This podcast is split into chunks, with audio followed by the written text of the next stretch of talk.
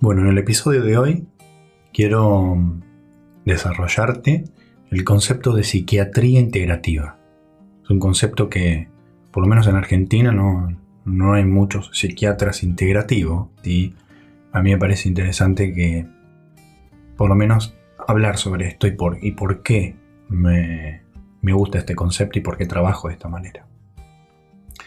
Por mi paso en la, Facultad de Medicina aprendimos que era lo normal con fisiología, que era lo patológico con patología, cómo se diagnosticaba y cómo se trataba con clínica de enfermedades. En psiquiatría apareció un manual que hacía una agrupación sindrómica y, agrupaba tales trastornos con tales síntomas, con tales ítems y un determinado medicamento para para ese tipo de trastorno.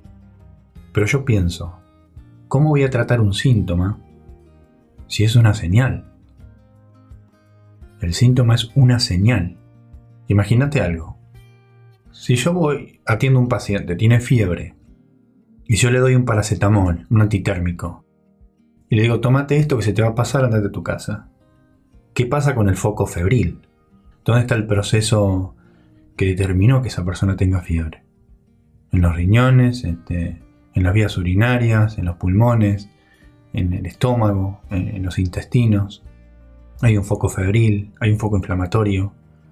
Si yo le doy un antitérmico a un paciente que viene con fiebre a la consulta, le digo, tomate, esto se te va a pasar, no tratamos el origen. Lo mismo con los síntomas de psiquiatría. La angustia. La angustia es un síntoma. Freud decía angustia señal. La señal. Si yo le doy un ansiolítico para esa angustia, le digo que se vaya a su casa, ¿se cura? Se le baja, sí. Ponle que se le, va, se le vaya a pasar en el día. Pero la angustia, ¿se resolvió?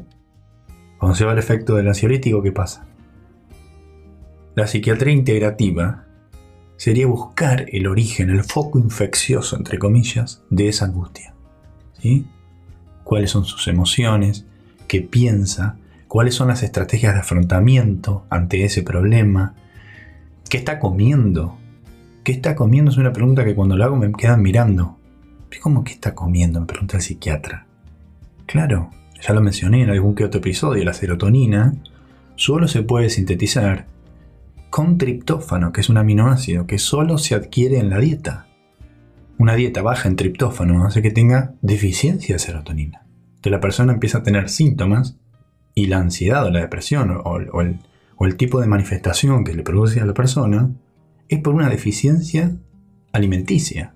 ¿Cómo no va a ser importante preguntar qué está comiendo? Pero bueno, no se suele preguntar mucho. ¿Cómo come? ¿Qué come? ¿Cómo son los hábitos de, del sueño? Bueno, eso un poco sí se pregunta. Pero la idea de la psiquiatría integrativa es pensarnos como un todo, como una unidad, que es lo que somos. No somos solo síntomas o signos. Entonces, hay ciertos eh, puntos, digamos, que hacen a, la psiquiatría integrativa y los voy a ir desarrollando uno por uno. En primer lugar, el, el objetivo es el bienestar mental óptimo, no solo la ausencia de enfermedad. No es suficiente estar no deprimido o no ansioso. Porque es un lugar para frenar ahí. La felicidad, la realización, el crecimiento personal, la alegría, digamos, en lo que es la vida cotidiana, tienen que ser los estándares que vamos a establecer para esa persona. En segundo lugar, las relaciones tienen un poder curativo.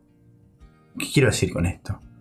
Me refiero tanto a las relaciones personales como a las redes de apoyo social, que son cruciales para la salud y para el bienestar general, así como también la relación del psiquiatra con su paciente. Por ejemplo, yo tengo pacientes que hacemos terapia que parecieran beneficiarse de nuestra relación más que cualquier otra intervención que hago. Ser escuchado y atendido asertivamente es importante eso ya es sanador por sí solo. En tercer lugar, el cuerpo, la mente y el entorno funcionan como un todo. No se pueden tratar, como dije recién, los síntomas sin entender el contexto en el que surgieron esos síntomas. ¿Qué pensás que puede estar relacionado a, a ese síntoma de ansiedad? ¿Qué está pasando en tu vida, en tu trabajo, en tus relaciones? ¿Cuáles son tus emociones que te visitan ante esas situaciones? ¿Qué pasa en tu cuerpo? Todos esos factores deben ser atendidos y abordados, y principalmente preguntados. En la psiquiatría integrativa se toma el cuerpo físico, la mente que tiene las funciones cognitivas, las emociones que no están en la cabeza sino en el cuerpo. He hecho un, podcast sobre emociones que hablo de la respuesta corporal, no mental, ¿no? Respuesta corporal de las emociones. Las emociones están en el cuerpo. Nuestro cerebro emocional está en nuestra panza. Entonces, cuerpo, mente, emoción y espíritu un ser espiritual. La espiritualidad no es creer en Dios o en, Buda. Se entiende por espiritualidad a la capacidad eh, inherente de todo ser humano para conectar con la totalidad y con la unidad.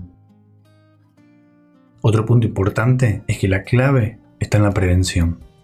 No se trata de esperar a que venga una enfermedad y ponerle una curita, sino que se trata de promover, digamos, una mentalidad saludable, ya sea a través de la alimentación, del ejercicio, de la meditación, del cultivo de las relaciones personales, las estrategias de afrontamiento, que el paso de la persona con el psiquiatra integrativo le produzca crecimiento personal, que es una persona que creció y que mejoró en todos los aspectos, no solo que se vaya sin ansiedad.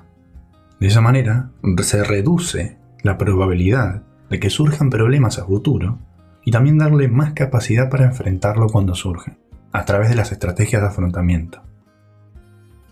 Otra cosa importante es saber que todos tenemos un poder curativo innato. Nuestro estado natural de ser humano, de ser vivo, de ser animales, es sano. Significa que si te sentís infeliz, atascado, con inquietud, hay que trabajar para identificar los factores o los obstáculos que se impiden sanar para crecer y eliminarlo. Que haya un proceso resiliente. Otro punto también importante es que las modalidades, y acá es clave, de tratamiento deben estar integradas. De ahí la palabra integrador, íntegro, integral.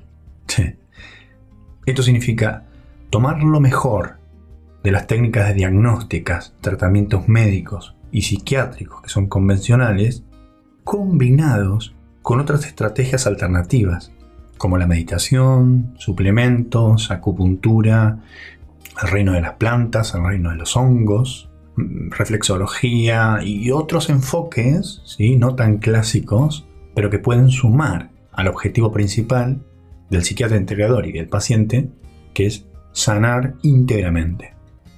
No sé si me entendés a lo que quiero decir con esto. Si funciona, le sirve y le hace bien, lo usamos.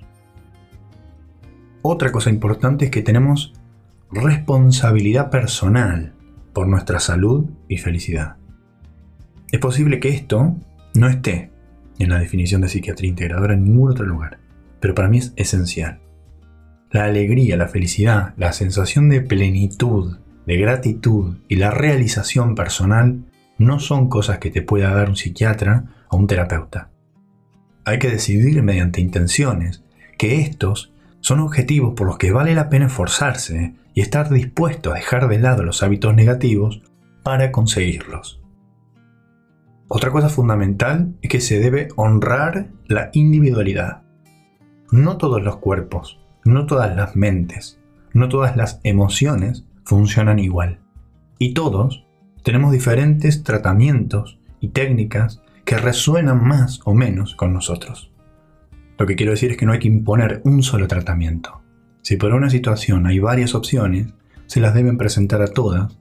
Las preferencias de una persona deben ser un factor crucial para determinar cuáles estrategias utilizamos para ayudarla. Esto me parece clave. Esto para mí es lo más importante de un psiquiatra integrador. Y es que hay que enseñar con el ejemplo. Lo que quiero decir con esto es que sería un hipócrita si yo le enseño a un paciente una habilidad, una estrategia de afrontamiento, si yo antes no la aprendí y la apliqué en mi vida. Por supuesto que con un tratamiento farmacológico no puedo probarlos todos porque sí, pero sí, en lo que respecta a las estrategias de afrontamiento, la psicoterapia, las habilidades, por supuesto que yo estoy lejos de ser perfecto, no soy el ejemplo de nada y tampoco soy parámetro de nada. Y tengo hasta mis propios malos hábitos. Pero trabajo y me esfuerzo por vivir una vida sana y practicar todos los principios que predico.